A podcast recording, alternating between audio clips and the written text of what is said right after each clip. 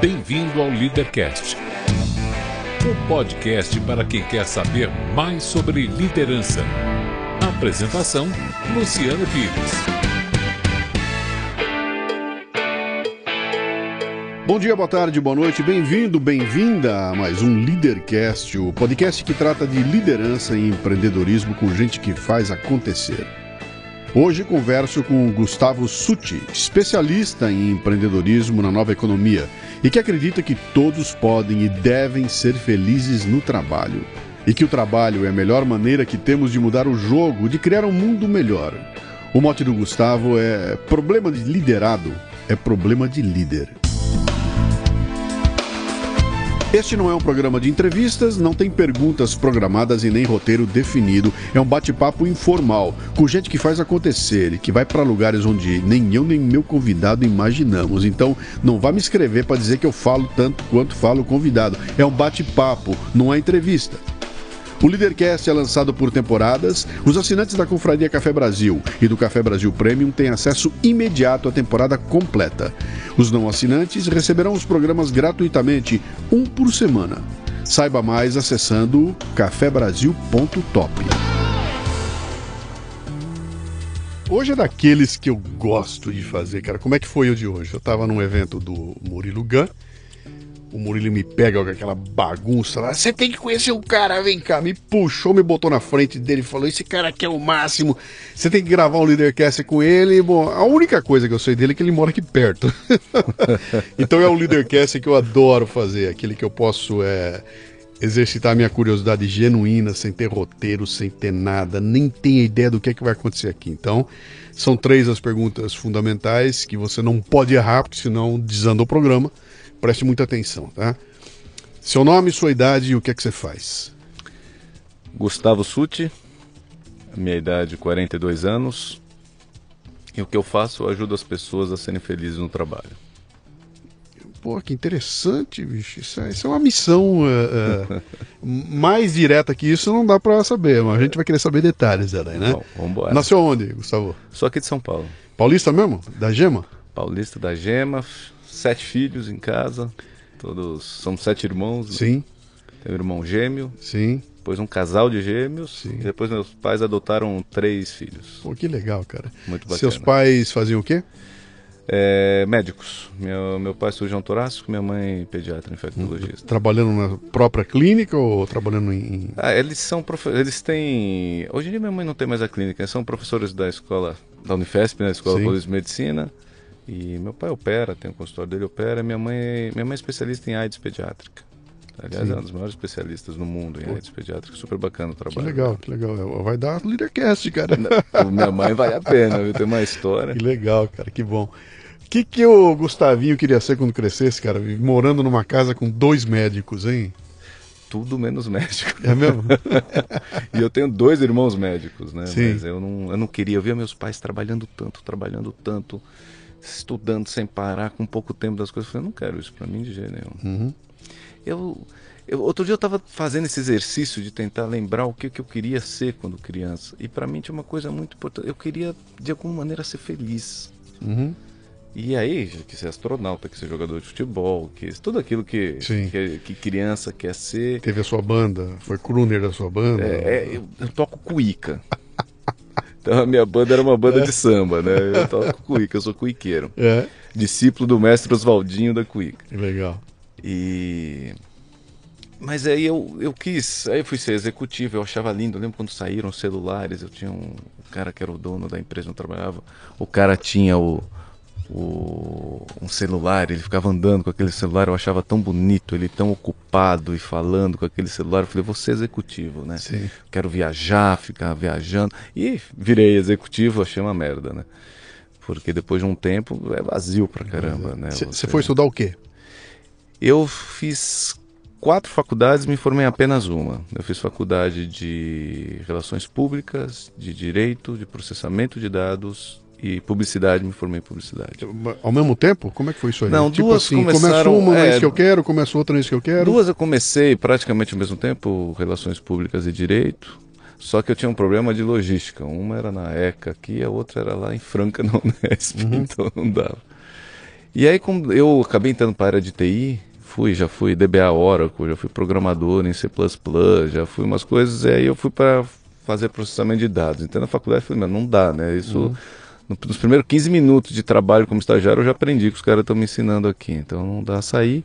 E me formei depois que eu casei com a minha primeira mulher, fui casado duas vezes, e falei, puta, vou, vou me formar, né? Me formei trocando fralda do meu filho mais velho na sala da faculdade.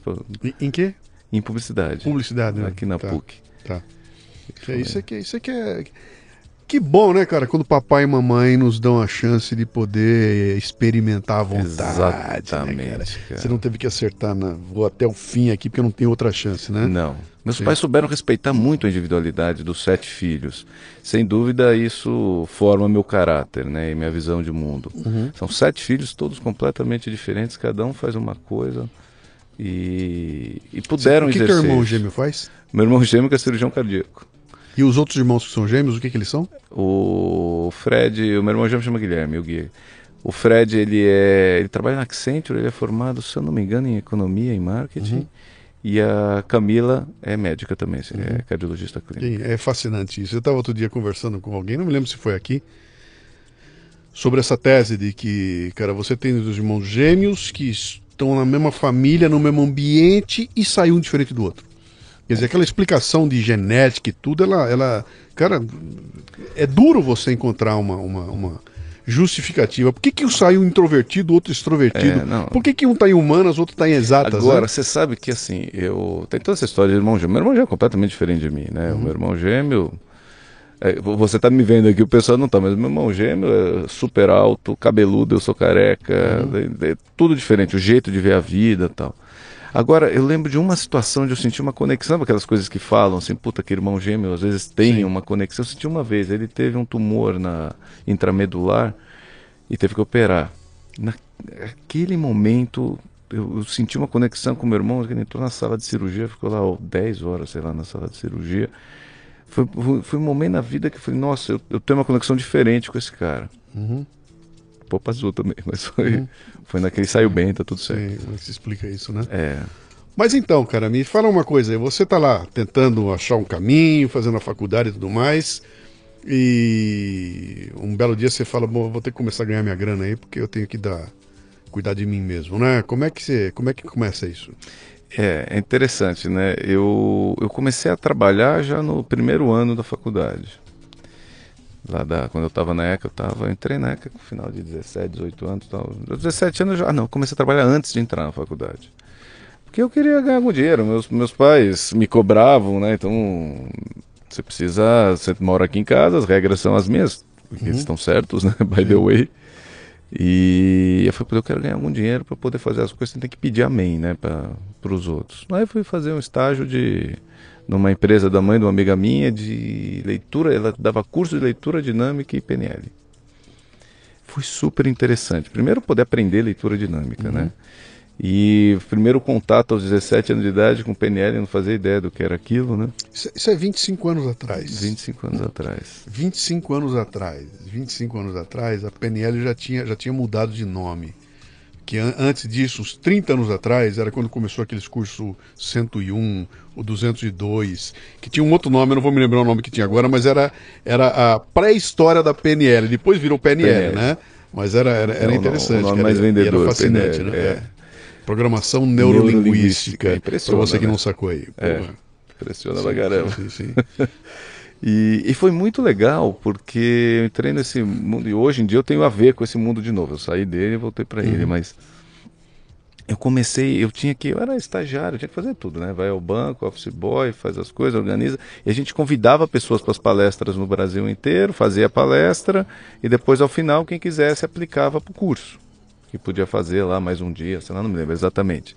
Mas a, o processo de venda era esse: faz palestra gratuita, divulga, quem entrou, depois compra. E eu tinha que fazer os convites, tinha que fazer as coisas, puta, aquele bando de ficha de papel, né, cara, para fazer, para convidar todo mundo, imprimir as coisas, mandar pro correio, não sei o quê.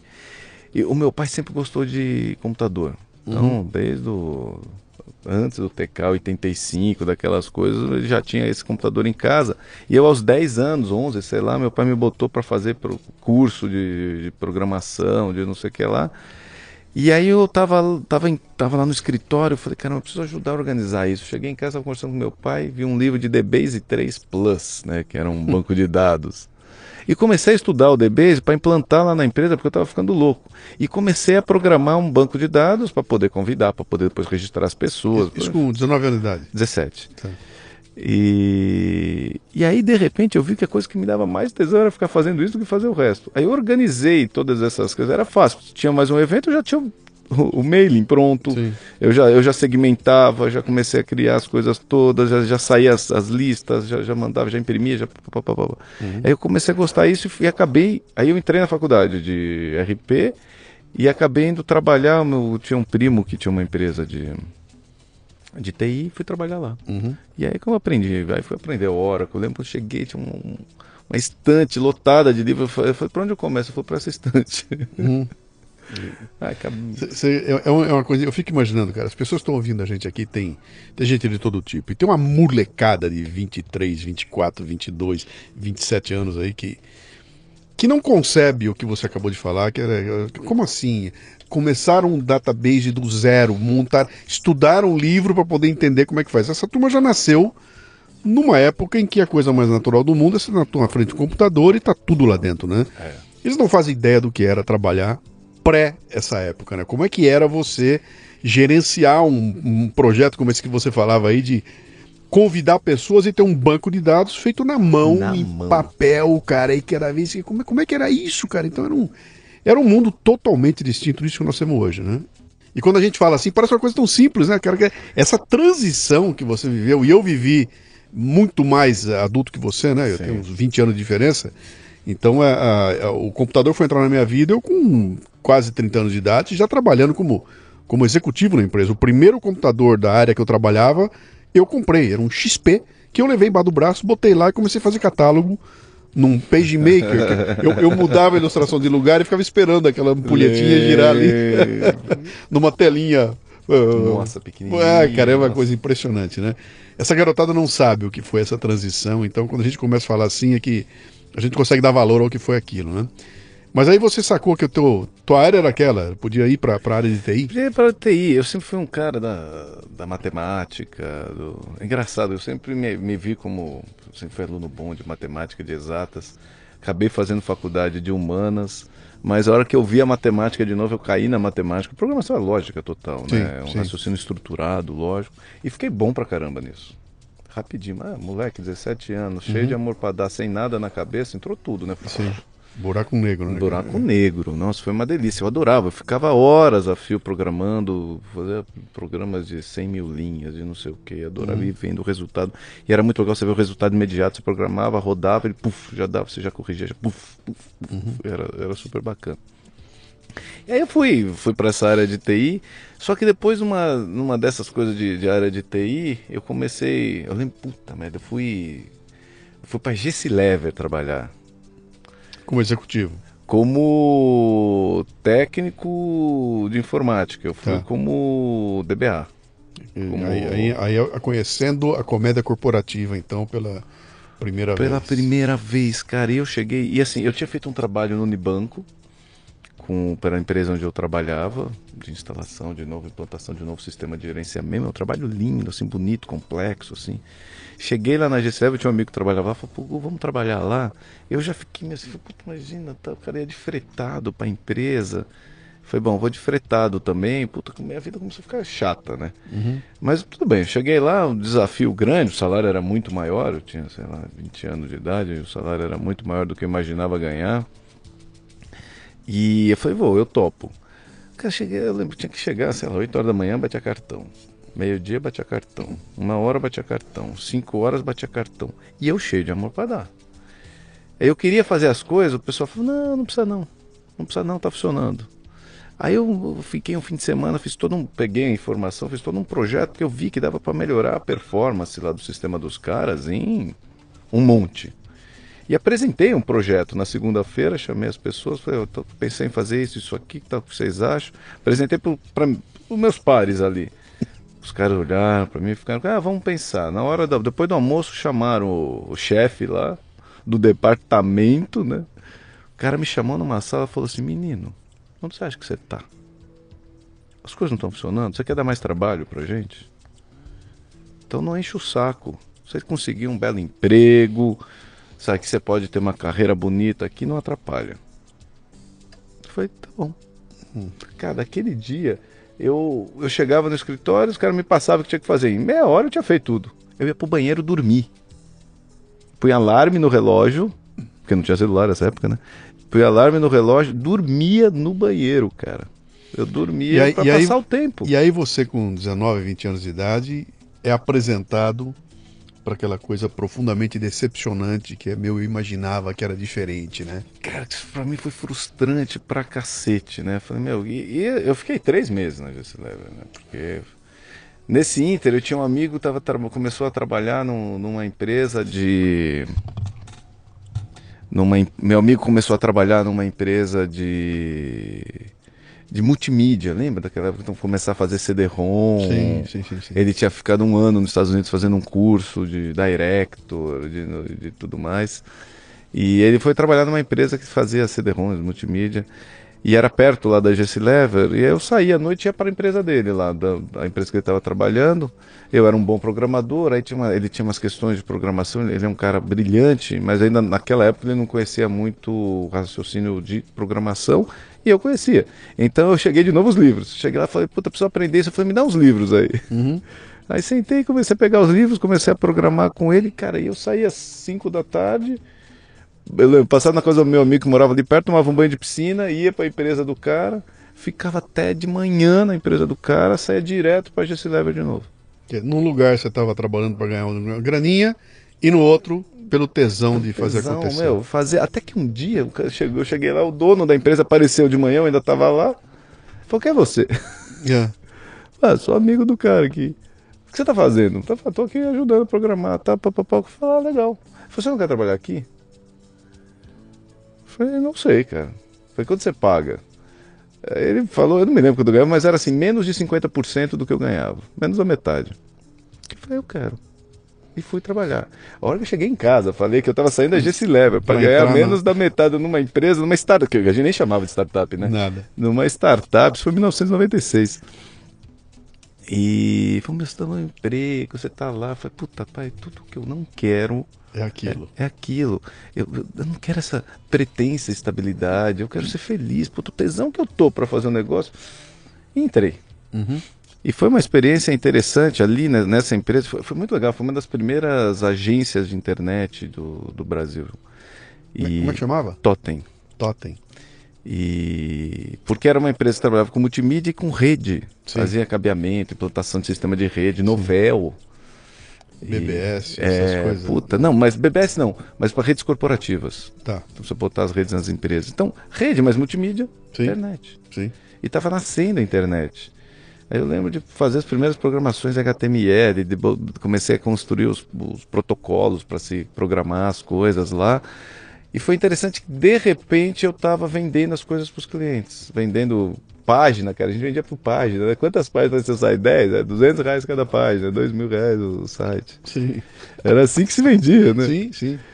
E, e aí eu estava vendendo para os clientes, aí eu comecei a sacar ideias de negócio. De repente eu vi que eu estava mais no negócio do que na programação, e isso estava me dando muito mais tesão, a relação com as pessoas. Uhum. E, e como eu apaixonado pelo que eu fazia, puta, eu vendia qualquer coisa. Quando você está apaixonado, cara, você vende O qualquer o coisa. brilho no olho é irresistível. É né, irresistível, cara, é Irresistível, irresistível. E aí eu, puta, a empresa cresceu, então acho que eram quatro pessoas, eu já estava com mais de 100 pessoas e aí eu virei diretor de novos negócios. Nossa, eu lembro meu primeiro cartão de diretor da empresa. Nossa. Você Falei, já tinha uma equipe? Você estava comandando uma equipe? Quando foi o momento em que você recebeu essa missão de começar a comandar pessoas? A hora que eu precisava, pô, precisamos vender mais, precisa de gente. Então, beleza, Gustavo, contrata aí, põe e monta a sua equipe. Faz assim. E, e aí, e que idade você tinha? 21, eu acho. Sem nenhuma experiência em Nenhuma mandar em ninguém. experiência, Nenhuma. É. Nenhuma. Se eu disser para você que 118% das pessoas que sentam nessa cadeira para conversar comigo dizem a mesma coisa, você acredita, bicho? Puta, acredito. Quando foi a primeira vez, pá, você foi treinado para isso? Não. Não. Cara, no mundo onde só se discute liderança, só se lê liderança, só se escreve liderança, só tem curso, workshop de liderança, eu pego uma pessoa que exerce liderança e pergunto: alguém te treinou? E a pessoa diz: não. Como é que foi a primeira vez? Sei lá, cara. Sentei na frente do cara e saí É, fazendo. isso mesmo. Vamos junto, fala. E foi. Puta, eu não sei que. Não, não sei, nunca tive equipe, mas vamos construir junto. Vamos fazer o trem aí funcionar. Brilho no olho, né, cara? Brilho no olho. Sim. E é por isso que as pessoas precisam estar felizes trabalhando. É por isso que hoje eu faço o que eu faço. Porque, meu, é, isto muda o jogo. Uhum. Esse tesão, esse brilho no olho. E nessa empresa, cara, é, bom, além de eu ter ido pro, pro área de negócios, que foi muito importante na minha vida, me apropriar dessa minha competência de negócio, eu aprendi também como não se deve gerir uma equipe, como não se deve ser líder. Eu lembro um dia que eu estava lá e dei uma bronca em todo mundo, tinha umas 20, 30 pessoas na minha equipe direta, eu levantei aquele- aqueles conceitos que fazem hoje, a gente já tinha lá atrás, né, de empresa sem, sem parede, sem porra nenhuma, com autorama no meio, autorama, né? no, no meio. Se não tivesse falado de idade, já entreguei, né? Ora, foi, cara. Autorama é bom.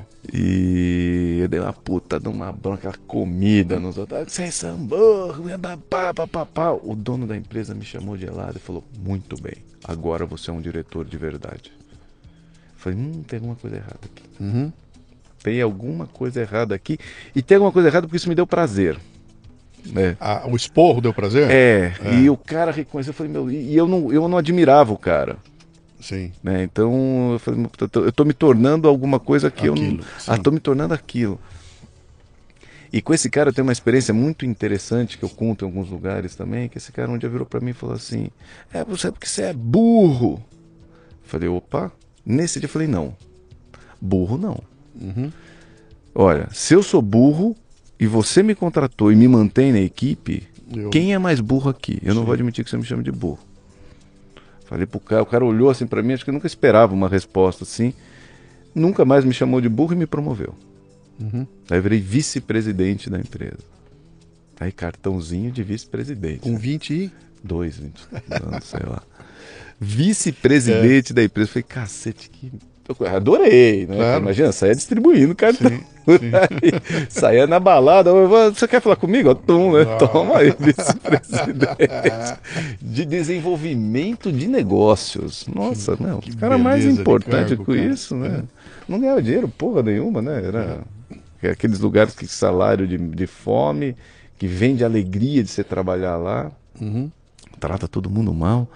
É interessante, hoje eu vejo as pessoas que passaram pela minha equipe, que passaram pelas equipes dos outros diretores que estavam lá, cara, são pessoas brilhantes. São, alguns são amigos meus até hoje, todos tiveram uma carreira meteórica com muito sucesso.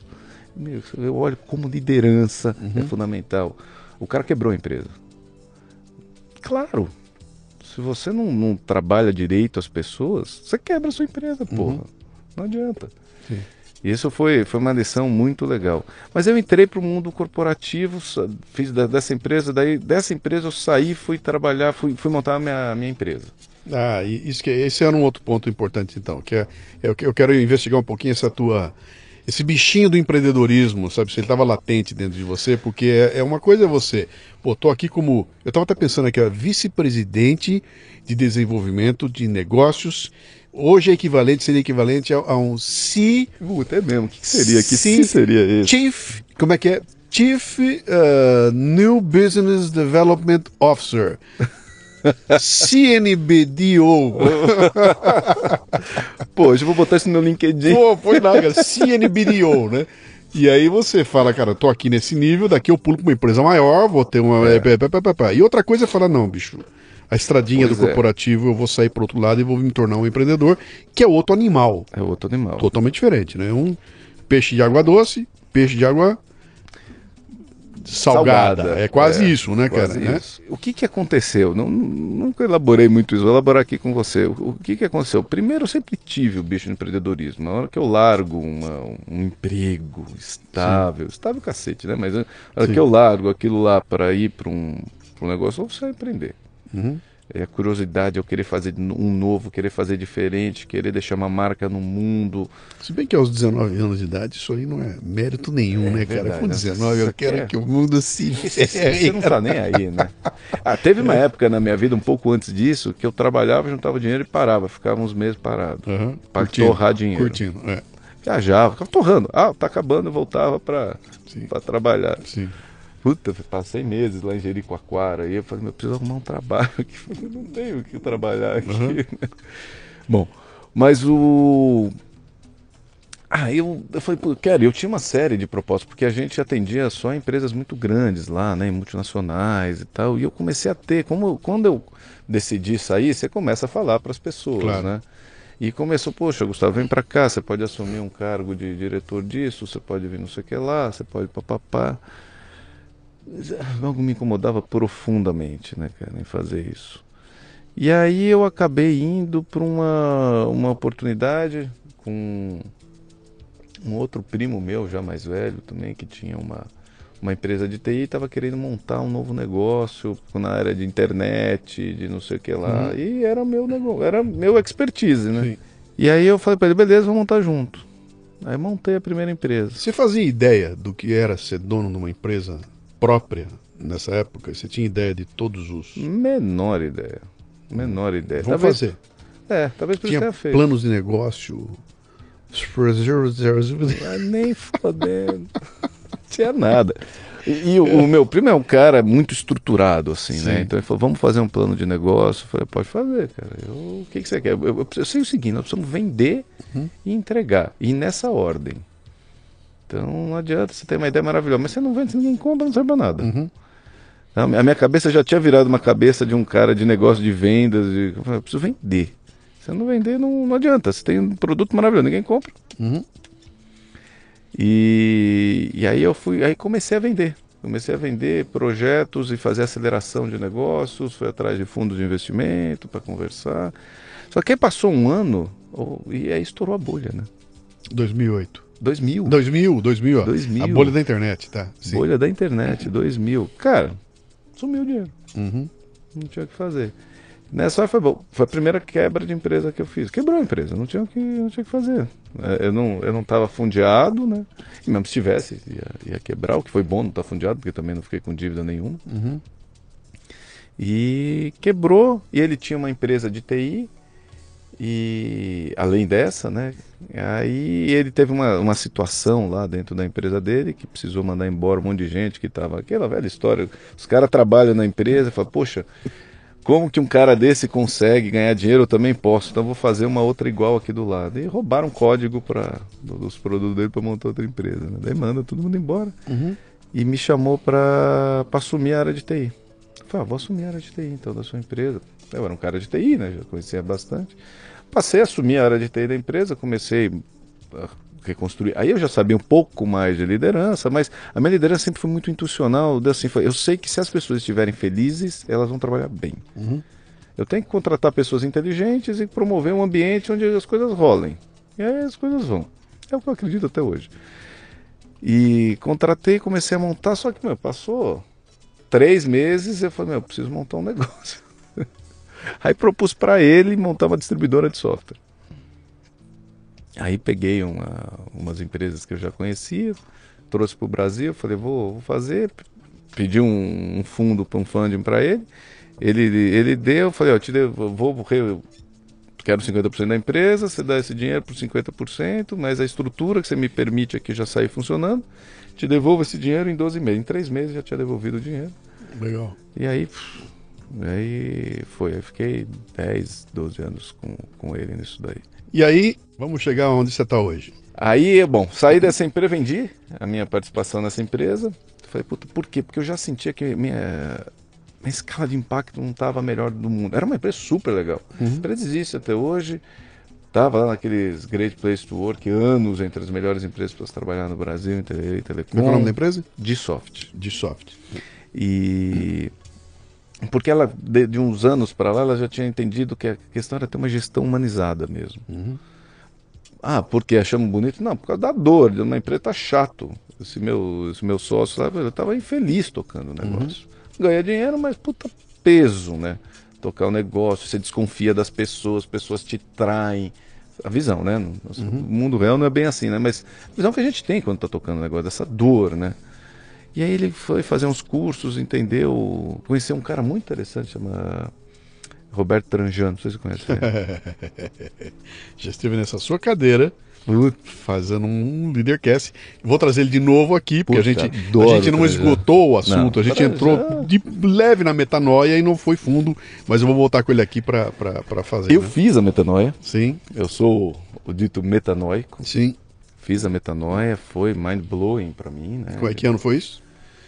2006, 2007, não sei. É, se você está curioso para saber o que é metanoia, procure aí o Leadercast com o Roberto Tranjan, ele explica direitinho o que, que é lá. Você falou um negócio aí que eu não quero perder, eu vou esquecer lá, lá vai na vai frente. O que, que é escala de impacto? É. Hoje é uma das coisas que orienta a minha vida. Uhum. Escala de impacto. E escala de impacto é o quanto você consegue, eu falo em termos de negócio, né? Mas o quanto você consegue com o seu negócio impactar o mundo para se tornar melhor. É, para mim é, é a principal discussão da empresa. Eu, eu hoje sou mentor executivo, sou conselheiro de empresas.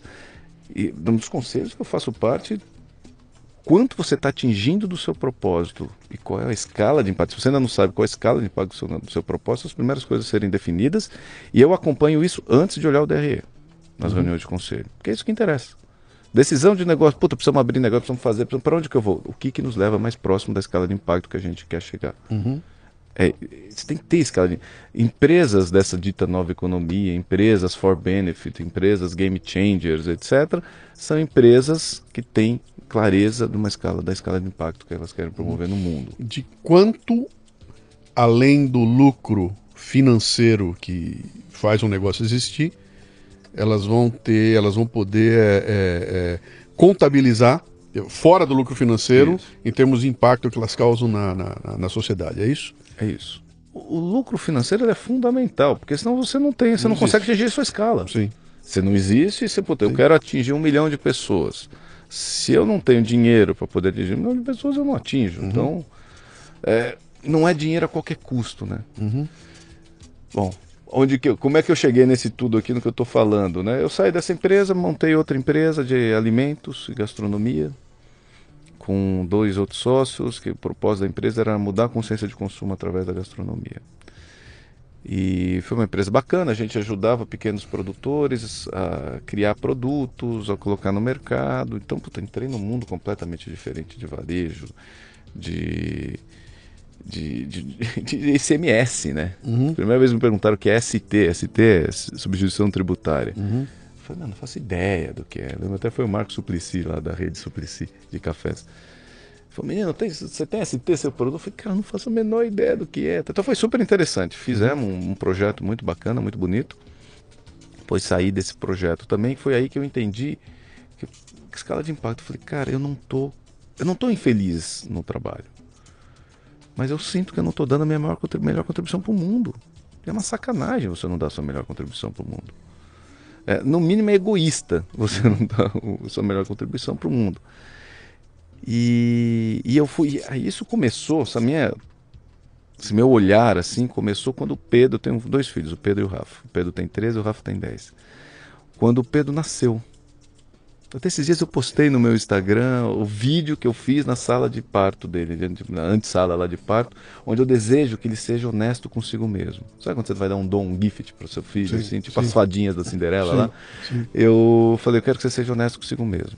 Claro, eu não estava sendo, eu, sabia- eu sentia que eu não estava sendo honesto comigo na minha vida. Só que quando eu falei isso, cara, ele nasceu, eu cheguei em casa e falei, puta. O que, só que eu tô fazendo? É, só Walk the talk. O que, que eu Walk tô fazendo? talk. Como é que eu posso mostrar, como é que eu quero que meu filho seja se eu não sou? Uhum. Cara, isso mudou minha vida. Isso faz 13 anos, eu sou outra pessoa de 13 anos pra cá, em diversos sentidos. Eu revi todas as relações, acabei, depois de um tempo, até me separando da mãe deles, virei vegetariano, é, saí, vendi uma empresa, vendi outra, estou fazendo, e estou nesse processo sempre de. Eu tenho uma pergunta que eu sempre faço: eu estou agindo por crença ou por conveniência? Por Uhum. crença ou por conveniência? E vou e busco orientar minha vida em cima disso. E Uhum. Isso aí, tem tudo a ver com o legado, né, cara? tudo. Com o teu legado, né? Legado. E eu tenho até uma tese interessante do legado. Eu estou fazendo agora, estou terminando de fazer o, o, o sumário do mês que vem, que vai sair no Café Brasil Premium, que chama-se Life Storming, né? Um dos caras fala dessa coisa. Você tem o brainstorm, ele fala do life storm, chacoalhar a tua vida, fazer um turbilhão de ideias da tua vida para dar sentido à tua vida, né? E tem um momento que ele fala um negócio muito legal lá com essa relação de, de, de, de legado, que ele fala o seguinte: as pessoas tendem a imaginar que o legado é aquilo que acontece depois que você morre, né? Morri, o que é que sobrou? E ele diz o seguinte, falou, não, cara, teu legado você constrói a cada minuto, você está construindo ele agora, nesse momento aqui, então não, não vou esperar morrer pro legado estar tá aí, o legado é agora. Ele falou, e a coisa mais importante do legado é o seguinte, qualquer pessoa pode assinar um cheque, qualquer pessoa pode doar dinheiro. E ele falou, e legado não tem nada a ver com isso, o legado é o que fica depois que você doou, entregou alguma coisa. Você fez uma atitude qualquer para alguém, deixou, o que, que sobra depois da atitude, né? Ficou alguma coisa ou simplesmente foi uma, uma, uma ação de benemérita que você fez ali e acabou, né? E aquilo é uma loucura, porque quando você começa a examinar, fala, cara, o que é que eu estou fazendo para que reste alguma coisa depois da minha ação efetiva, né? Que não é só ir lá ajudar uma pessoa. E aí ele conclui, fala, cara, a coisa mais valiosa que você tem para fazer um benefício, para trabalhar com o seu legado, é uma coisa chamada tempo de vida. E quando você escolhe onde você vai botar o teu tempo, você está dizendo para as pessoas quais são as prioridades da tua vida, né? E aí eu até verdade, fiz uma, um apanhado ali, eu falo, cara, eu vou dar, contar uma história aqui, que eu falo, as pessoas vêm me visitar, tem um monte de ouvinte que pede para vir aqui me visitar, eu recebo todo mundo, bato um papo com os caras, e todos eles, quando terminam, me agradecem da mesma forma. Eu não peço para ninguém, ele vira, cara, muito obrigado por você ter me dado esse tempo para conversar comigo. Eles não me agradecem pela. Ah, eu visitei o estúdio. Eles falam o seguinte, cara, a coisa mais importante que aconteceu aqui foi você ter parado a tua vida e entregue para mim 20, 30, é 40, isso. uma hora que foi aqui, né? E aí você vê, cara, olha que importância e tem é essa verdade, coisa, né, né? Do tempo, né? É verdade. Uhum. O, o, legado para o legado é uma coisa. Ah, eu quero deixar um legado, quero fazer um, construir um legado. É como uma cultura dentro da sua empresa. Ele existe. Uhum. Se você vai ser, se você vai conseguir definir, escolher o seu legado, é você que sabe. Você vai deixar algum, você vai. Sim qual que é, você tem que escolher. E se você quer escolher o seu legado, legado, para mim, uma das definições de legado que eu acho bacana, legado é o seu propósito realizado. Então, se você tem, se você não tem clareza de, de qual é o seu propósito, você não tem clareza de qual é o seu legado que você vai deixar. Uhum. Então, se você quer ter, você precisa entender qual é esse propósito para poder realizar esse legado. E a, essa história de propósito, empresa, não sei o que, agora tá ficando até meio batido, chato, tá, assim. Tá, vira moda, cara. Vira é moda, mas merda. Puta, Olha é aqui, ó.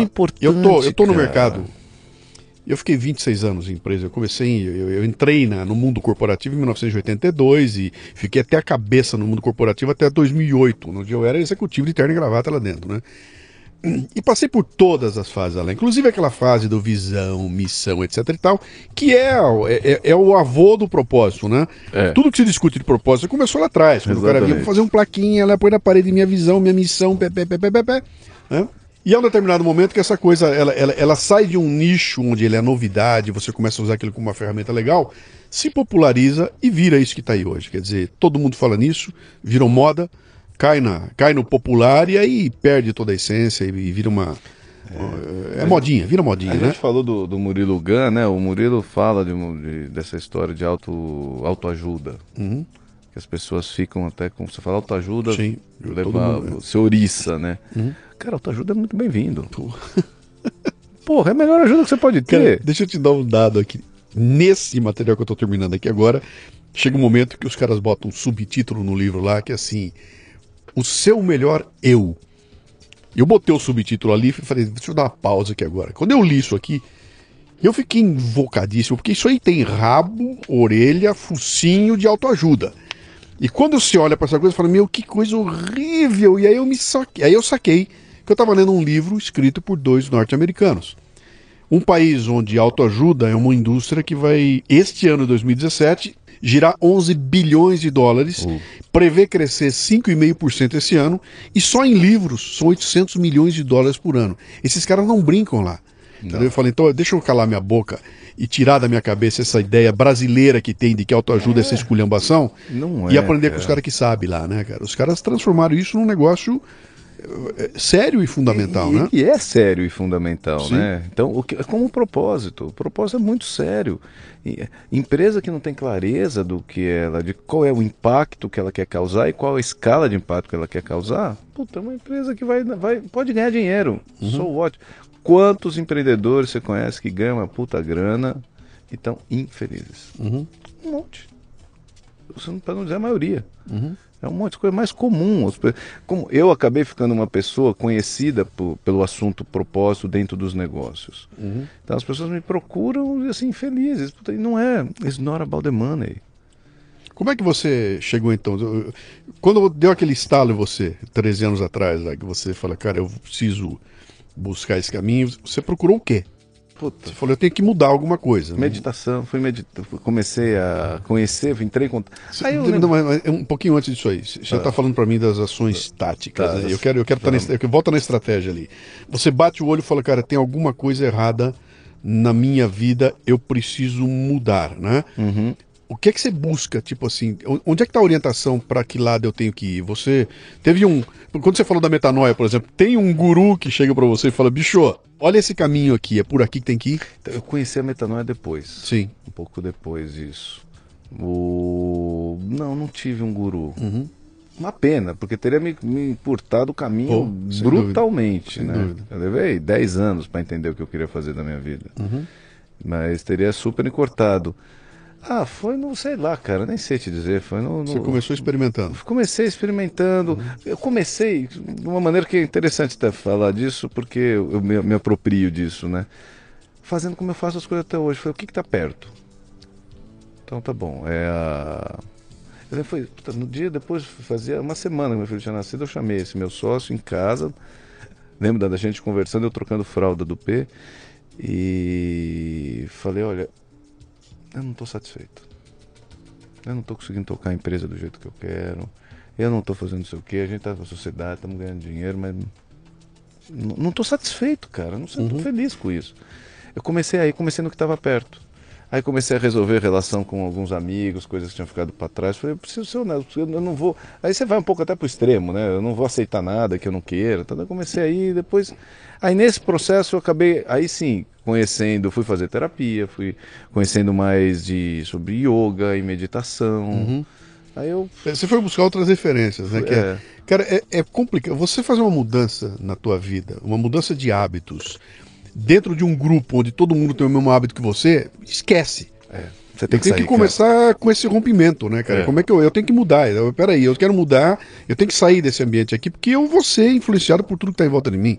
Então a primeira mudança é sair, cara, vou buscar outras fontes. Então, É. quando você fala, eu trago a, a yoga, o que, que ela me trouxe, cara? É uma outra referência, é um outro tipo de lidar com o corpo, é, outra, é outro modo de. outros inputs, né? E foi super importante para mim o entendimento do, do, do que da filosofia, né, que, o- que o yoga traz. Eu hoje não pratico mais, pratiquei 12 anos. Come- comecei um pouco antes do P nascer a praticar yoga como um desafio do corpo, que é fortíssimo, né? E sempre gostei de esporte, de desafio, e tal, e fui fazer. Mas aí eu comecei a olhar para outro lado dela e, e ela começou a trazer. Uma coisa importante para mim agora, falando aqui com você, que eu percebo, foi ter me tornado vegetariano. Porque me tornar vegetariano provocou uma ruptura no status quo. Todo mundo come carne, todo mundo. Hoje em dia é mais comum, ainda bem, Sim. eh, as pessoas serem vegetarianas, veganas tal, mas, pô, cara, eu lembro o dia que eu tomei a decisão de virar vegetariano, eu não sabia o que eu ia comer no dia seguinte. Eu, eu era casado com, com a mãe dos meninos, ela é mineira, eu fui no fim de semana seguinte para casa da mãe dela, daí no, no meio do. A hora que eu tava indo, um pouco antes de eu ir, sei lá onde antes, eu falei: olha, eu, não como mais carne, né? Virei vegetariano. Para ela? Hã? Você falou para ela? Falei, pra pra tua esposa? dela. Não, ah, pra, pra pra minha esposa eu já tinha que saber, né? Pra mãe dela, porque ela ia fazer uma. lá, acho que era um negócio chamado feijão balanceado, né? Lá mineiro. E aí ela falou, ai caramba, tá bom. Cheguei lá, ela tinha feito um peixe, né? Foi um pouco, mas eu sou vegetariano, não É? como carne, né? Não é? E, e foi muito, foi uma ruptura, mas é legal que essa ruptura, olhando agora pelo que você falou de, da ruptura, ela me colocou em outro, me permitiu já me colocar em outro lugar. Uhum. E a hora que eu me coloquei em outro lugar, eu, eu pude olhar diferente as coisas, Uhum. e aí eu promovi um monte de mudança. Aí foi um monte de mudança, até hoje. Legal. Eu sempre tenho esse olhar crítico da, de onde que eu estou agindo, o que eu estou fazendo, que está conectado com o que eu quero fazer e rever isso, porque agora você quer mudar também, né? Como é que você transforma isso num negócio? Também naquele, não sei, né? Fui fazendo. Mas, mas eu também hoje já aprendi, já há alguns anos eu aprendi, né, que quando você está fazendo algo do bem, a energia é o que vai e que vem. Então, você, você, manda, ela volta. Então, foi, puta, a minha intenção realmente é do bem, a coisa vai acontecer. Começa a vai acontecer fluir. aquelas coincidências, né? Ele fala, de onde veio? Mas como assim? Como é que esse cara apareceu aqui agora? Você ter uma, você ter ideia, o dia que eu decidi sair da minha empresa lá de alimentos, falei, saí, beleza, no, saí. No dia seguinte, não sabia o que fazer. No dia seguinte, me entra em contato comigo uns caras de um movimento internacional chamado Game Changers 500, Game Changers 500, e fala, Gustavo, o, eu tô, é um cara que estava trazendo isso para o Brasil, falou, eu tô aqui, eu vi falar muito de você e você não quer me ajudar a botar isso aqui no Brasil de pé? Eu falei, o que, que é isso? Foi um movimento que está listando as empresas estão transformando o mundo num lugar melhor. É uma lista em contraposição à Fortune 500, que lista por grana, Sim. a gente lista por qualidade de impacto, pelo, pelo propósito, pelo não sei o que. Eu falei, pô, é tudo que eu quero. Porque eu, eu tinha sacado que o lance era ser feliz. Tinha sacado que, que os lugares, as equipes que eu construía, que as pessoas mais falavam para mim, meu, puta, é gostoso trabalhar com você. E tem. E aí eu já tinha feito metanoia, o Tran já me ensinou coisa pra cacete. Eu uso muito das coisas que o Tran já me ensinou até hoje, né? Engraçado que ontem eu tava falando dele, foi preciso falar com o Tranjan. Hoje eu sair daqui, vou mandar uma mensagem pro Tranjan. e. E aí eu comecei. Aí eu falei, puta, então vou fazer, sei lá o quê. Você coaching, né? Falei, Todo mundo é coach, vou ser coach também, né? E aí fala pra mim, você é louco, você vai ser coach, oceano vermelho, mercado tomado, não sei o que, não tem espaço para isso, qual o seu diferencial, papapá. Falei, cara, tá tomado, mas ninguém sou eu. Sim. Dane-se. Eu vou Ninguém- ter que criar o meu diferencial Ah, dentro desse. Eu não tô nem aí, não, ninguém sou eu, cara, não adianta. Você pode ser, fazer mil formações, ok, mas você não vai ser eu. Eu tenho minha história, eu vou trazer. E aí eu comecei a fazer coaching. Quer dizer, eu queria fazer coaching. Então eu fui fazer coaching, eu fui ser coach para entender como funciona esse trem. Uhum. Pra... Qu- Quando foi isso? Que ano era isso? Isso 2013, eu acho. Coach já era modinha ou ainda não? Ah, Não tanto quanto, mas já Mas era. já era, já era, já era. Já tinha coach pra cacete. Uhum. E aí eu fui fazer, achei legal pra caramba, fui procurar formação de coach, olhei as formações e falei, pô, eu não vou fazer. Tanto que eu fui coach, eu não tenho formação em coach, formação Sim. é, formal de coach. Mas eu fiz muito coach, estudei um monte e tal, falei, puta, agora eu preciso criar a minha metodologia para fazer, até porque eu hoje não, não, não faço mais coach, eu faço só mentoria, porque realmente eu nunca fui um coach efetivo, né?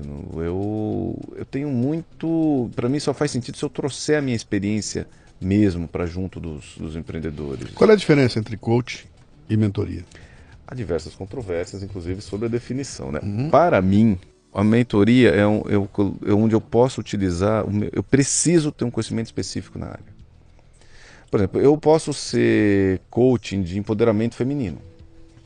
Eu vou utilizar as técnicas com, com as mulheres, técnicas de coaching, etc., para que elas possam fazer ah, o que precisam ser feito. Eu jamais poderia ser um mentor de empoderamento feminino, porque eu não sou mulher. Eu nunca vivenciei o empoderamento feminino. Então, da ótica da, da mulher. Eu posso ensinar, falar para homens como, como lidar com o empoderamento feminino, porque eu vivencio isso. Eu sou, sou rodeado de mulheres poderosas, porque é quem eu admiro também, né? Mas eu não poderia. Então, o- e o mentor é um cara que vai junto. O, o, o coach ele funciona, minha visão também, né? Ele funciona muitas vezes como um espelho de estímulo para que você tome as melhores decisões, utilize a ferramenta para você se entender um pouco mais e te devolve. O, o mentor, não, o mentor vai junto com você. Então, beleza. Vê, vê se funciona. Você está falando Boa. aqui, eu estou tentando, eu tô tentando elaborar um negócio aqui.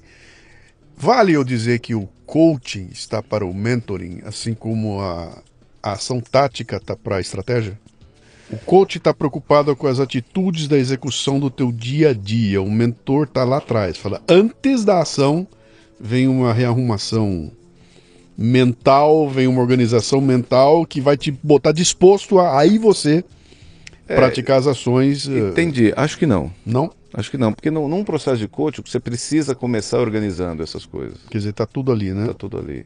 É, Para mim é muito mais um- um- uma questão de, de você ter conhecimento mesmo prático e meter um pouco da mão na massa junto com a pessoa, Uhum. o- a mentoria. E deixar o cara errar. Uhum. Sabe? Deixa o cara errar. Você sabe que você vai aprender errando. Então deixa errar um pouquinho, vai lá, faz errado, volta aqui, vamos conversar de novo. Você tem uma empresa hoje? Tenho. Você montou uma empresa. Tua empresa é um eu sozinho ou é uma, é uma empresa constituída? Como é que é isso aí? Ela é uma empresa constituída, era um eu sozinho até esse ano, esse ano eu tenho um sócio. Ok, mas você não tem uma organização com Não. cinco, seis pessoas, sala de aula, etc e tal, não, nada disso. Não tenho, não quero. Tá. Eu trabalho em casa. Tá. E Sim, você trabalho em qualquer lugar, Quer dizer, né, o teu mas- trabalho é uma consultoria. O meu é, trabalho É como, como funciona uma consultoria. como se fosse uma consultoria. Entendi. Como se fosse. A consultoria é outra palavra que para mim pega pesado. É né? Complicado, fica- né? É, é, é fica- complicado. Aqui também. Eu, eu- Mas sim. nós o sim. pessoal destrói esses termos. É. é uma coisa, e eu Mas já é- vi isso ao longo da dia. Então, houve uma época que lembra da parceria. Ah, parceria. Pô. Destruíram com o termo parceria, cara. Aí, é, empowerment, destruíram com empowerment. É, vem uma atrás da outra, né? Vai mudando a moda aí e elas vão sendo alteradas, né? O que, que você faz hoje, cara? Me fala assim do ponto de vista. Ô, legal. A filosofia eu já entendi. Beleza. A, a parte romântica Tamo eu junto. entendi. Sai do, vamos sair do romântico, eu quero ir, pô. Eu quero, eu quero ganhar dinheiro, bicho. Quais são as minhas ofertas? Quais são Sim. os meus produtos? Quero ganhar dinheiro. Me ajuda a ganhar dinheiro. Como é que eu faço? Eu sou- dono de uma empresa aqui, quero ganhar dinheiro, preciso de você me ajudar a botar ordem na casa aqui. Legal. O que, que você faz? Eu faço mentoria Como executiva. chama a empresa? Mudando o jogo. Mudando o jogo. É. Ok, game changing. Ok. Mudando o jogo. Eu, eu sou embaixador brasileiro desse movimento Game Changer. né? Legal. Então chama Mudando o Jogo a empresa. O, o que, que eu tenho para oferecer quando alguém me procura? Mentoria executiva individual e em grupo. E um programa de conselheiro, de, de conselho de empresas. Porque conselho de empresa é uma coisa maravilhosa, né? Que a gente precisa ter. Eu, eu lembro quando eu tinha uma empresa de TI lá, que eu montamos o nosso primeiro conselho, a empresa mudou. Cara, e, e é uma coisa tão. Sub... não, não- não é, não é subestimado o, o termo. Ela é. Ela tá num nível tão lá em cima que as pessoas que estão no dia a dia, que nem sabem do que se passa lá. que- É. Como assim o conselho, cara? Por que esse monte de velho sentado aqui, cagando regras, você não sabe como é que é a minha Pois vida é. aqui, né? Pois Quando é. na verdade o conceito do conselho é que ele me traga os caras que já passaram por isso aqui, que já tem capacidade de ter uma visão fora do meu. Cara, eu tô dentro do campo jogando bola, bicho. Eu não consigo olhar da arquibancada. É óbvio. Entendeu? Eu não consigo olhar lá de cima e ver. Eu, eu, não, eu tô dentro do jogo, cara. Eu quero, quero mais é fazer um gol e ganhar. Tem todos os méritos, né, cara? Aquela história, bicho, você tá. Vamos, já, vamos jogar, cara. Bota o cara é craque, mas alguém lá de fora olha e fala. "Ixi, Tem um erro estratégico que você não vai alguém- ver nunca. E alguém escolheu pôr o cara. Sim. Eu, eu costumo dizer que para os meus clientes, o que, eu, o que eu vendo? Tempo. Seu tempo. Não. Eu vendo tempo. Eu encurto necessidade de tempo deles. Ah, entendi. entendi. Então, você está aqui na sua empresa, você quer ganhar mais dinheiro, você quer estruturar, você quer não sei o quê? Beleza, você, você vai fazer, você vai levar dois anos. Uhum. Sim. Me contrata em três, quatro meses, eu te dou um gás, cara, que você não vai acreditar. Uhum. Então, você, eu vendi tempo. A minha principal oferta é tempo. Sim. Que, e olha que isso vale um dinheirão, cara. Vale um dinheirão. Tanto que eu, eu me recuso a vender o meu trabalho por hora. Uhum. Ah, qual é a hora? Quando eu fazia coach, era mais comum me perguntarem o preço da minha sessão. Vendo sessão, não vendo hora, cara. Minha vida é muito para eu vender por hora. Uhum. Minha vida é muito mais essa hora do que eu estou sentado com você. Como, como é que você vende? Um projeto fechado. Eu a minha mentoria individual é de três meses e a, em grupo são quatro meses. Qual é, qual é a métrica que você usa para definir se o teu trabalho está funcionando ou não? No cliente? No cliente. Como é que teu cliente sabe que está dando certo ou não? Ah, a gente define. Que não seja romântico. Não, definimos indicadores. Indicadores claros. O Sim. que, que você quer fazer, onde que a gente quer. Então, beleza. ó, nos próximos três meses, nós vamos tentar levar daqui para cá. Uhum. Qual, é o, qual é o tipo de problema que o cliente te chama para te ajudar, você ajudar a resolver? O que, que ele fala, cara? Minha equipe está desmotivada, minha equipe é desqualificada, eh, eu não sei se eu estou no negócio certo, o meu concorrente está me detonando, eu não percebi. O que, que é? Que tipo de, de problema é? Principal coisa que me trazem. Tô, num, tô com o meu negócio, ganho dinheiro, não tô feliz com essa porra. E, porque hoje em dia as pessoas já sabem que eu vou atuar nesse lado de, de propósito, de cultura, de empresa, Uhum. para transformar isso para ser um negócio prazeroso. Quer dizer, quem te demanda tem que ser o CEO. CEO. É sempre, CEO, você, sempre. você atua lá em cima. Só atuo lá em cima. Lá em cima. Tá. Só atuo lá em cima. Uhum. Então eu atuo com o dono da empresa ou com o CEO da empresa. Você é feliz, cara. Eu? É. Sou. Porque você atua com caras que conseguem ter visão estratégica das coisas. E isso, cara, é como eu lamento. Eu vendo palestra. Eu vendo palestra. E houve um tempo, cara, em que vender palestra era do cacete, porque você lidava com o CEO. Você ligava para a empresa, falava com o capitão lá em cima e o cara dizia: bicho, eu estou com um problema aqui, eu preciso ir para lá. Quando eu terminar meu evento, eu quero ter feito assim, assim com a minha equipe, me ajuda. E você montava um negócio maravilhoso.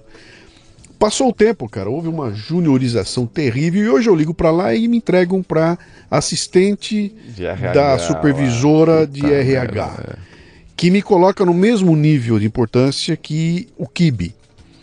Então ela quer saber o seguinte: eu, eu sou tão importante para o evento dela quanto a temperatura do kibe, quanto o arranjo de flores que vai estar na mesa, se a, se a toalhinha vai ser azul ou preta, etc. e tal. É o palestrante. Ó, eu tenho uma hora e meia aqui entre o jantar e a, e a, e, e- a banha. Bota um negócio aqui. É, Você quer fazer? Eu quero coisa. motivar a minha turma. E aí, bicho, a discussão é preço, entendeu? Ela vai discutir comigo, é, eu tô comprando de você uma hora e meia. Vem cá, se for uma hora só é mais barato, é assim que você pega, né? Pô, eu tô com um cara com orçamento aqui de eh, três contos, cara, você tá pedindo 15. O cara é muito mais barato que você, entendeu? E aí, ele, né? cara, como é difícil lidar com Cara, por isso que eu saí desse mercado corporativo maior. Eu não atendo empresa grande. Uhum. E vira e mexe eu tenho demanda, né? De, Pô, o Suti, ele me chama de Suti, né? Suti, você não pode vir aqui, eu queria fazer coach com o meu diretor, com o presidente da empresa. Eu falei, "Hum, hum." Eu quero falar com o dono. É, E você quer trabalhar com o dono. eu não atendo. Eu não atendo porque assim. Além de. Outro dia me ligou uma mulher, eu falei isso pra ela, foi muito legal. Eu falei, escuta, se você me contratar para fazer coach com seus diretores, a chance deles saírem da sua empresa, era uma empresa enorme, é, é muito grande. Porque eu vou mostrar, eu vou- o cara tem que ser, pra mim, pro cara poder trabalhar comigo, ele tem que estar afim de buscar o que, que ele é- quer fazer da vida, como ele Sim. quer ser feliz. E arrisco a dizer que não vai ser ficar aqui. Sim. Você vai me contratar para mandar embora, manda embora logo. Foi engraçada a resposta da pessoa. Então acho que você precisa fazer um coach com o meu presidente. É uma, é uma encrenca, né, cara? Mas e aí, cara, é, como você. Tem muita gente pensando assim, cara? Tem, Tem, muita, cara. tem muita gente. Ah, eu consigo olhar de onde eu tô aqui.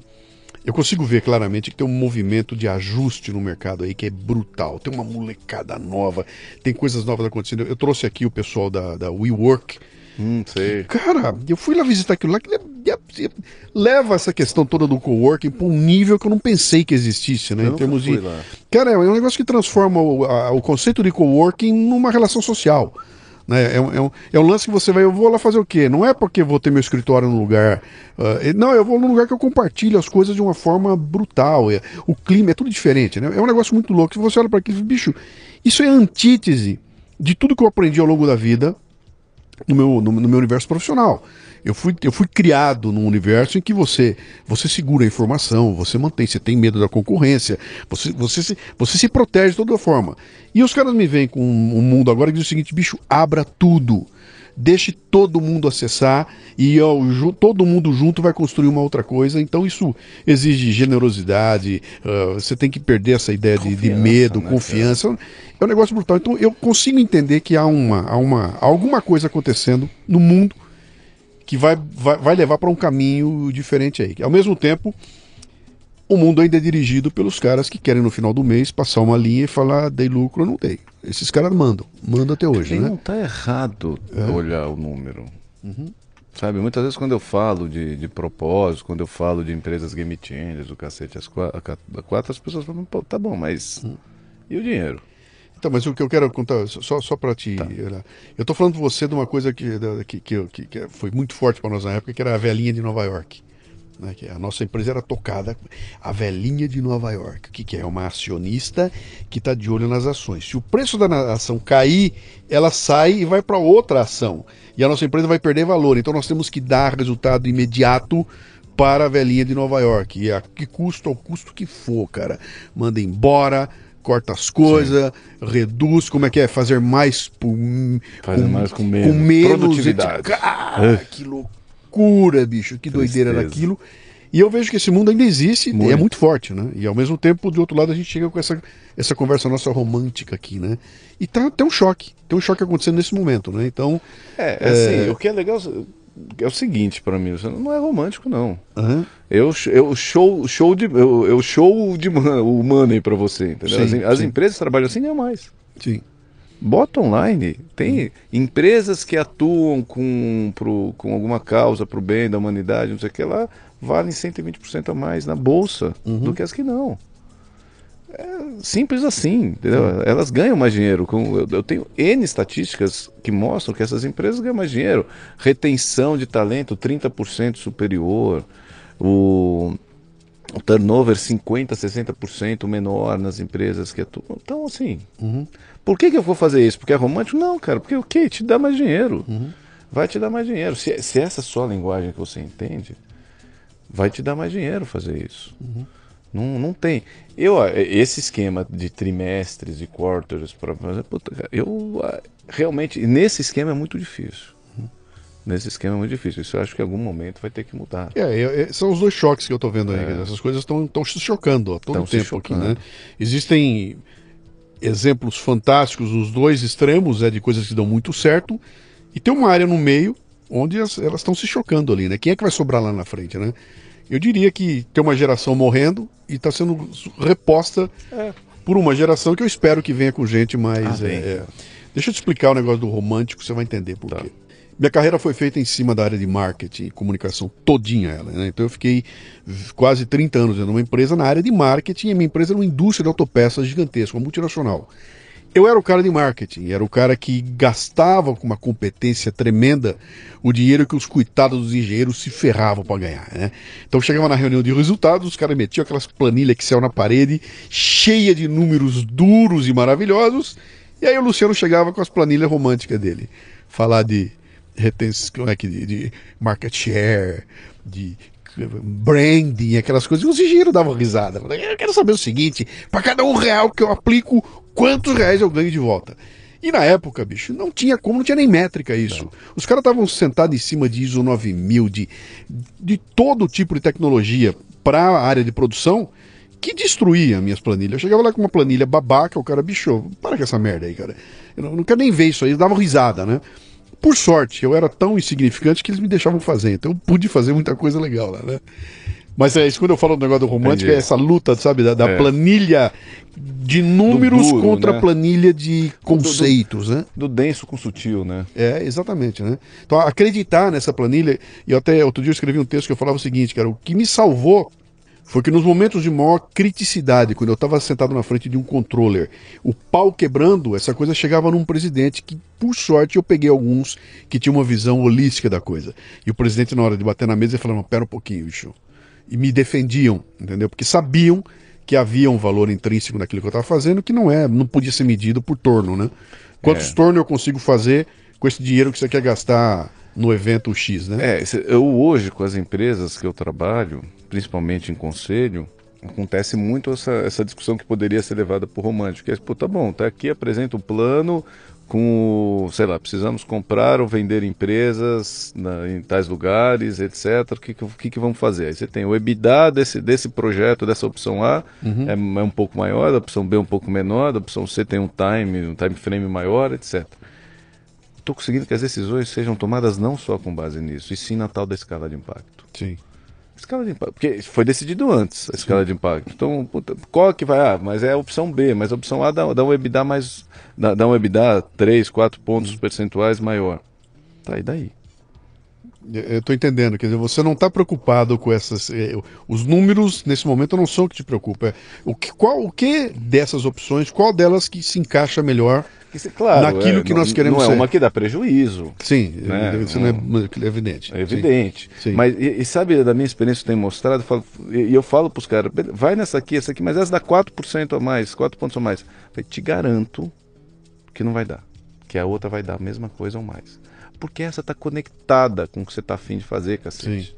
Com o que você vai acordar de manhã para fazer. Sim. Com o tesão que sua equipe vai fazer. Eu te garanto que daqui a um ano você vai medir, não vai estar, vai, vai ter dado mais. E dá. Uhum. Porque os números são duros também. Sim. Então, a hora que você põe o intangível da pessoa tá atingindo aquela escala de impacto, fazendo o que tá afim, cara, um tesão. E eu tenho um negócio bacana que eu criei, que é um grupo de conselho compartilhado. Porque pequena, eu trabalho com pequenas e médias empresas. Sim. Normalmente essas empresas não têm porte para ter o tal do conselho de Sim, sim, administração, o CAD, não sei o quê. Ela não tem. O, o porte é difícil, a, quali, a, qualidade das informações, né? porque o Conselho trabalha muito baseado em, nas informações que são entregues para os conselheiros. E tem uma questão pesada que é quem tem conselho tem dono, tem chefe. Quem tem conselho tem chefe. Sim. E normalmente empresários pequenos e médios são, são as pessoas Eles que construíram, eles são Sim. chefe e não querem. Mas aí eu construí um, um grupo que é um conselho compartilhado.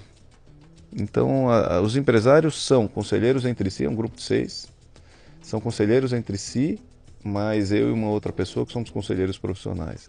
E conduzem as discussões, conduzem os projetos. Cara, É, é um time sharing de Time- conselheiros, cara. Eu compro um pedacinho. é, só que é um grupo fechado. Sim. Quer dizer, esse teu grupo atende X Não, empresas. Esse grupo, assim, são seis empresários Sim. que são conselheiros entre si. Esse grupo vai ser acompanhado durante um ano. Grupo fechado. Ah, para seis empresas dele. Seis ah, empresas. eu entendi. Eu, eu pensei que você tinha montado uma organização onde eu vou lá e posso usufruir Não, desse eu teu. pensei em montar isso também, Sim. mas eu falei, puta, o que, que é hoje? Vamos compartilhar isso daqui, porque Sim. e também você precisa, esse imediatismo é fogo, cara. Uhum. A gente precisa de um tempo para as coisas acontecerem. tem que maturar tempo de tudo, novo, tem claro. que maturar. Claro. Então você precisa de um grupo junto, unido, que, que você acompanha, e tal. Uhum. Porque hoje em dia a gente tem muito daqueles masterminds, né? Sim, Você sim. vê sim, massa, sim, sim, e que é legal pra caramba. Uhum. E tem o, o tal do Hot City, não sei se já participou de algum mastermind. Não, Hot City não. Hot City é você senta lá e expõe um problema. De Mastermind eu participei quando não tinha esse nome. Quando era, eu não me lembro mais como é que era o nome, mas era era isso, porém não era Não era- moda e não não era- tinha o nome, é. não tinha o rótulo, né? Não, é muito legal. O grande barato do Mastermind é o networking que você faz, Sim, o que sim, você sim, tem e tal. Mas ele tem uns momentos, normalmente os Masterminds tem um momento que você senta para falar sobre o- uma questão Uhum. que você tem. Digamos que seja um Mastermind de negócio, então questão do seu negócio. Só que assim, normalmente você tem 15 minutos, meia hora no máximo, e as pessoas falam, puta, isso me agoniava demais. Sim. Porque um dos meus valores eh, e que eu entrego na minha empresa é disponibilidade. Pô, que porra de disponibilidade eu tenho com 15 minutos? Eu Uhum. brinco com a minha terapeuta que me enche o saco. Eu chego lá, tem uma hora para conversar com ela, eu já chego ansioso. Porra, eu, tenho, eu, eu- eu fico fazendo. Eu preciso falar desses tantos Tá. assuntos. Eu vou retomar um negócio que você falou aqui. É aquele, aquele cara que vem te vender um, um- um curso de leitura dinâmica para você ler Os Sertões. E você fala, bicho, Não é não dá para ler Os Sertões com leitura dinâmica. Até eu consigo, mas eu não vou saborear, eu não É. vou sentir. Exatamente. O Rubem Alves falava um negócio legal que é, você consegue ouvir a nona sinfonia de Beethoven acelerada? Acelera para acabar mais cedo. Entendeu? Em vez de durar o tempo, ela não, eu preciso ouvir mais rápido. Então acelera, acelera a rotação dela é para ouvir mais rápido, né? Cara, não é a mesma coisa, não. Você precisa de tempo para saborear e para tempo, é. para processar as informações e que, que é uma antítese para esse mundo que nós vivemos hoje em dia. É um mundo onde o, não dá, cara. É, é WhatsApp. Tó, tó, tó, tó, tó. e esse história que você tá falando de assistir vídeo e, e podcasts, puta, você põe um, um e-mail X em 2x para assistir. Cara, Sim. eu tava fazendo isso e eu parei de fazer, já faz uns seis meses eu parei, porque exatamente você começa a ficar numa aceleração tão Sim, grande. sim, Agora sim. que eu vi, eu, eu parava para ver um Netflix, Uhum. eu pum, acelerava o Netflix. Uhum. Vai, vai, vai, vai, vai, vai, vai, vai, vai, porra, então não assiste. Mas- mas o cérebro Tá da gente coisa. precisa desse time, cara. Eu tenho até uma É. coisa engraçada que você falou no podcast, podcast é um negócio legal. Eu tenho um monte de gente que fala, "Meu, eu ouço acelerado. Eu falo, bicho, a gente faz um puta trabalho para montar um podcast que nem o Café Brasil, com trabalho de edição espetacular, com música, com climas, cara. Tem momento que eu, eu mudo a minha entonação, eu dou uma parada, eu faço uma parada. Tudo isso constrói um ritmo que você saboreia. Quando você acelera, você destrói isso aí, cara. Perde tudo. Ah, mas eu tô inter- interessado no conteúdo. Sim, mas, cara, tem conteúdo, tem forma. Absorver o programa significa curtir a forma. Entender sabe, o que, que aquela pausa significou. Por que, que tinha uma pausa ali, né? Por que, que a entonação do cara de uma hora foi assim, outra hora foi a outra? O que, é que ele quis dizer com a entonação? Quando eu acelero, eu perco isso tudo. E eu tô perdendo uma parte importante da, da informação, né? Que, que tá ali, né? É, é Mas o mundo, cara. o mundo hoje parece que funciona assim, né? Cara, muito interessante essa tua proposta aí. Vamos caminhar aqui para os nossos, pro nosso caminho final aqui. Quando você fala para mim que você atua hoje, é, você escolheu um nicho, quer dizer, você não está atuando nas grandes empresas, você está nas pequenas e médias empresas, ou seja, você está lidando na maior parte do tempo com empreendedores. Isso. O público é um público de empreendedores, né? Ah, empreendedorismo é outra palavra de moda, né? Que na minha época, quando eu era moleque, era o dono da firma. Né? Meu pai me apresentou, esse aqui é o dono da firma, e aquilo para mim era o máximo. E um dia eu entendi que aquele cara era um empreendedor, né? Como é que você vê, num país como o Brasil hoje, onde eu até brinco com as pessoas, falo, cara, a coisa mais arriscada do mundo é ser empreendedor no Brasil, né? Porque aqui, Sim. bicho. Eu, bom, não vou nem falar a respeito Isso. aqui, né? Quais são as carências que você tem encontrado assim? Se você pudesse botar assim, olha, eu vou botar na, nesses dedos da minha mão aqui as quatro ou cinco carências que são aquelas que quando eu vou eu já sei que eu vou, o cara vai abrir a boca eu já vou encontrar esses problemas nas empresas. O que que aparece de forma comum? Então, falando de empreendedores, o o trem, né, chamado Solidão do Poder. Eu escrevi um texto chamado Solidão Empresarial. Preciso conversar com alguém e não tenho com quem falar. Não, é, é um dos meus principais papéis, seja como mentor, como conselheiro, uhum. é o cara precisa de alguém para conversar, para trocar, mesmo Sim. que tenha sócio, tal. Sim. Então a solidão do poder, coisas bem objetivas, a legislação trabalhista, todas as empresas têm problema com isso, né? Uhum. É uma coisa que atravanca demais. Gestão de equipe, as pessoas não, ninguém foi treinado para ser líder, uhum. né? Então gestão de pessoas e incômodo de que tá faltando alguma coisa. Uhum. De meu, puta, eu não tô, eu tô, eu tô de algum lugar desperdiçando minha vida. Uhum. Tem idade para esse incômodo aparecer, cara? Cara, cada dia tem sido mais rápido. Uhum. Eu tenho clientes de 25 anos, tenho clientes de 60, 65 anos. Depende. Uhum. Quanto desses problemas. Você citou aí, você falou primeiro a solidão do poder. Eu entendo tá. perfeitamente, acho que isso sempre existiu. Sempre Sim. existiu. Né? Até, no, até na empresa grande. Chega lá, tem um Sim. puta presidente, um monte de diretor embaixo e o cara se sente só na hora de tomar a decisão. Aí liga pro amigo dele, que é cirurgião é cardíaco, mas que é um baita amigo. Pô, preciso conversar com você. É vi, né? Mas quando você fala de gestão de pessoas, pô, é só eu contratar um cara bom de RH e está resolvido. É isso aí. Quando você fala de legislação, é só contratar um contrator, bota, bota um contador bom lá, um, um tributarista bom lá e está resolvido, né? É, quanto disso é atitude, comportamento, quanto disso é habilidade que você adquire, é, que eu posso ir aprender no dia? Faça um curso e resolvi o problema da, Cara, disso. Na minha visão, é 100% atitude. Que habilidade você vai adquirir, tá? Mas se você não. mindset, atitude, Sim. crenças, é isso. Eu, eu falo do, com os meus clientes, eu tenho um monte de ferramenta, de gestão, disso, daquilo, que eu tenho um monte, de uhum. tudo. Você quer achar o propósito da sua empresa? Eu, eu tenho uma equação que te ajuda a achar, tem uma metodologia bonita e tal. Eu falo, depois, que, depois que o cara me compra, eu falo, agora eu vou te contar a verdade. Essa ferramenta são irrelevantes. Não importa qual você vai usar. Não importa. Não Como essa tem mais 50 mil. Uhum. O meu papel é te ajudar a ver o mundo de uma maneira diferente. Que já está aí. É isso.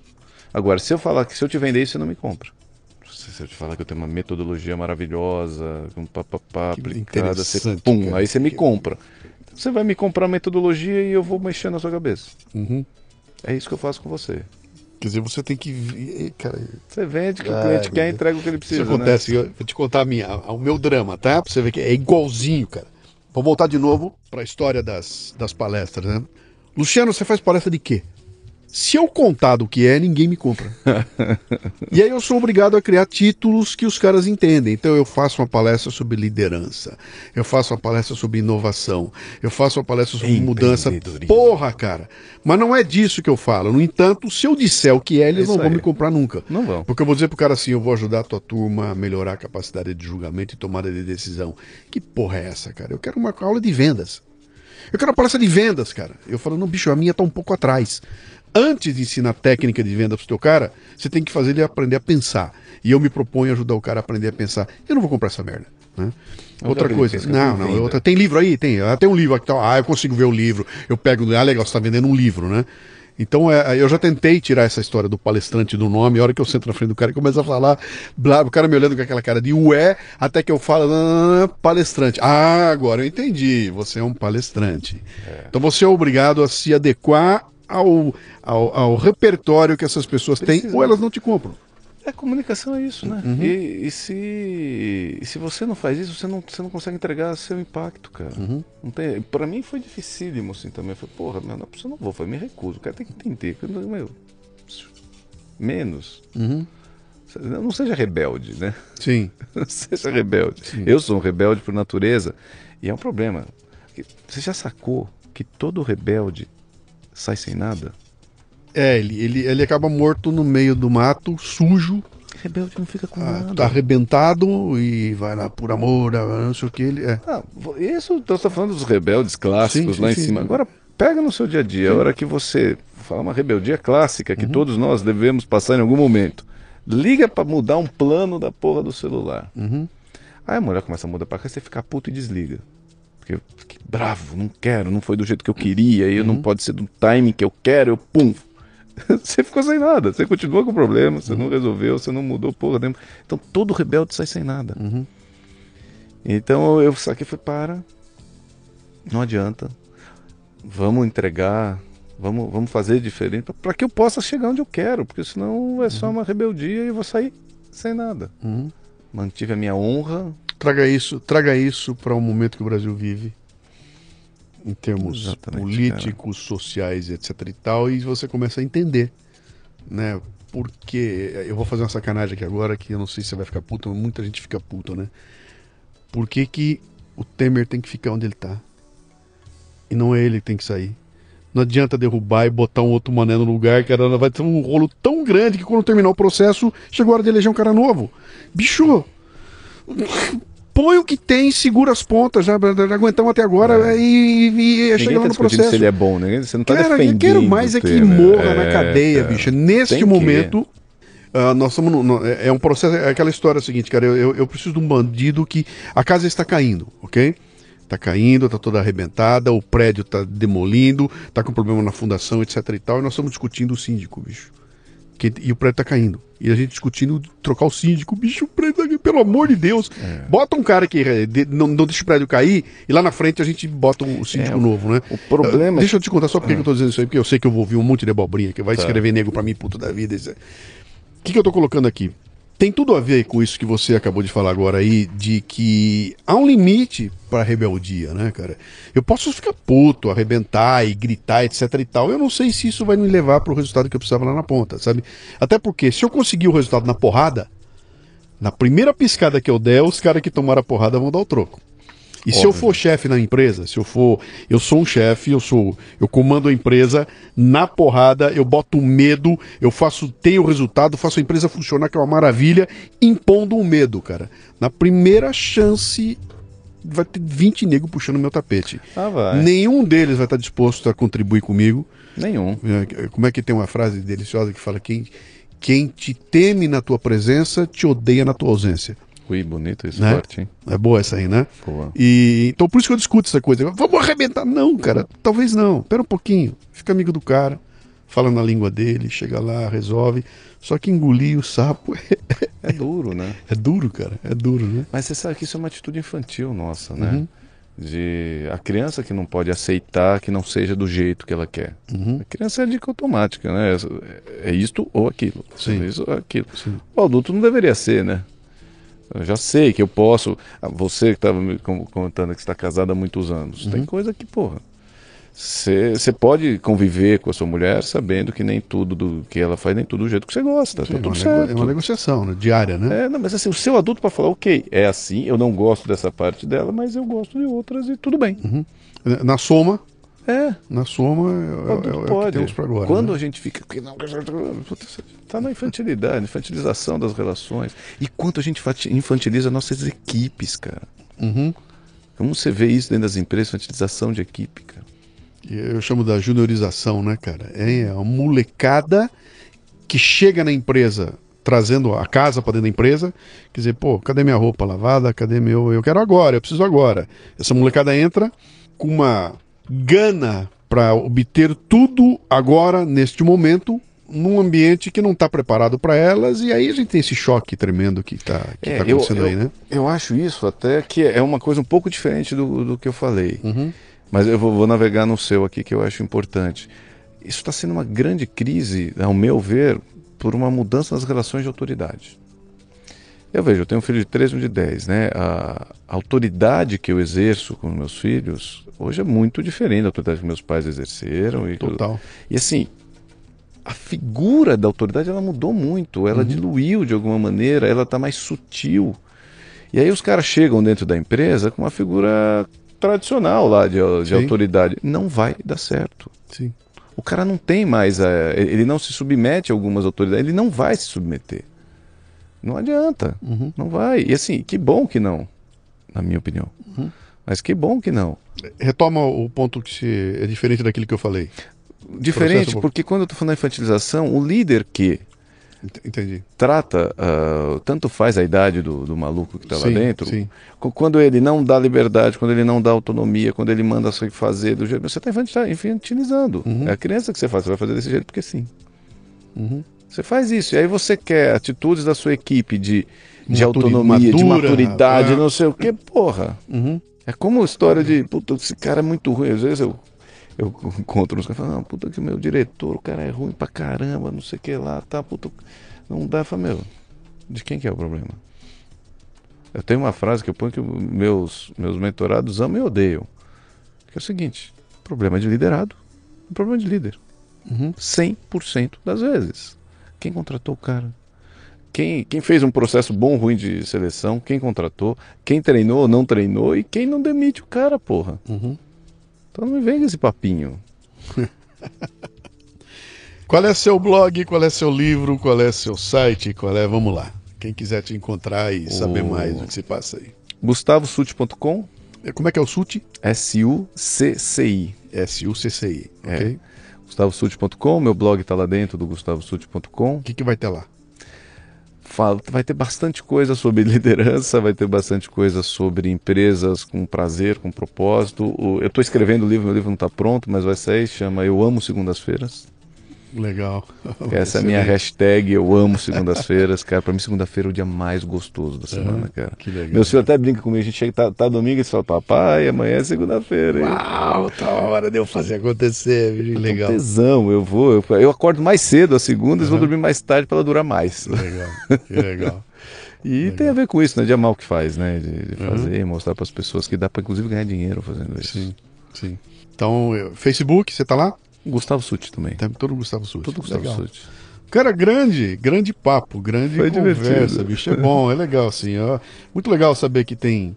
Isso que você está falando aí é, é, tá num nível legal, que é né, no nível dos caras que estão, que tem comando, que podem Sim. decidir o que tem que ser. Porque uma coisa é você ir lá e treinar uma molecada lá que vai ter em cima deles um ogro e tudo que você nada. falou você vai embora na condicionada. Quando você vai trabalhar o ogro, aí você realmente consegue. Você aplicar. sabe que eu aprendi isso com o Tranjan.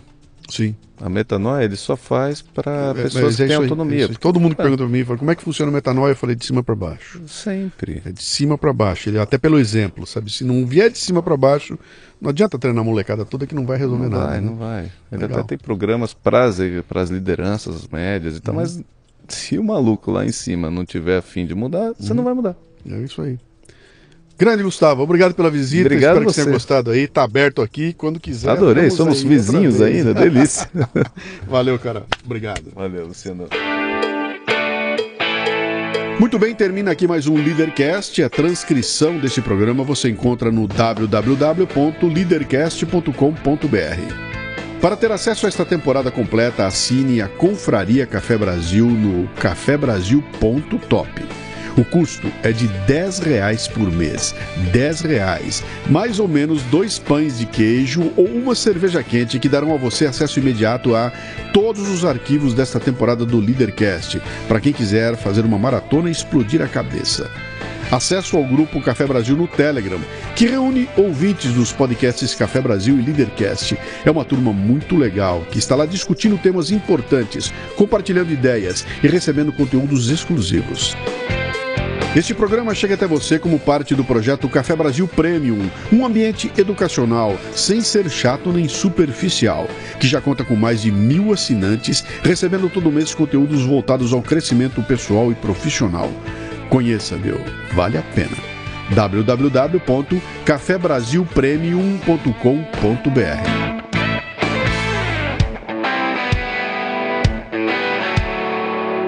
Você ouviu o Leadercast com Luciano Pires. Mais uma isca intelectual do Café Brasil.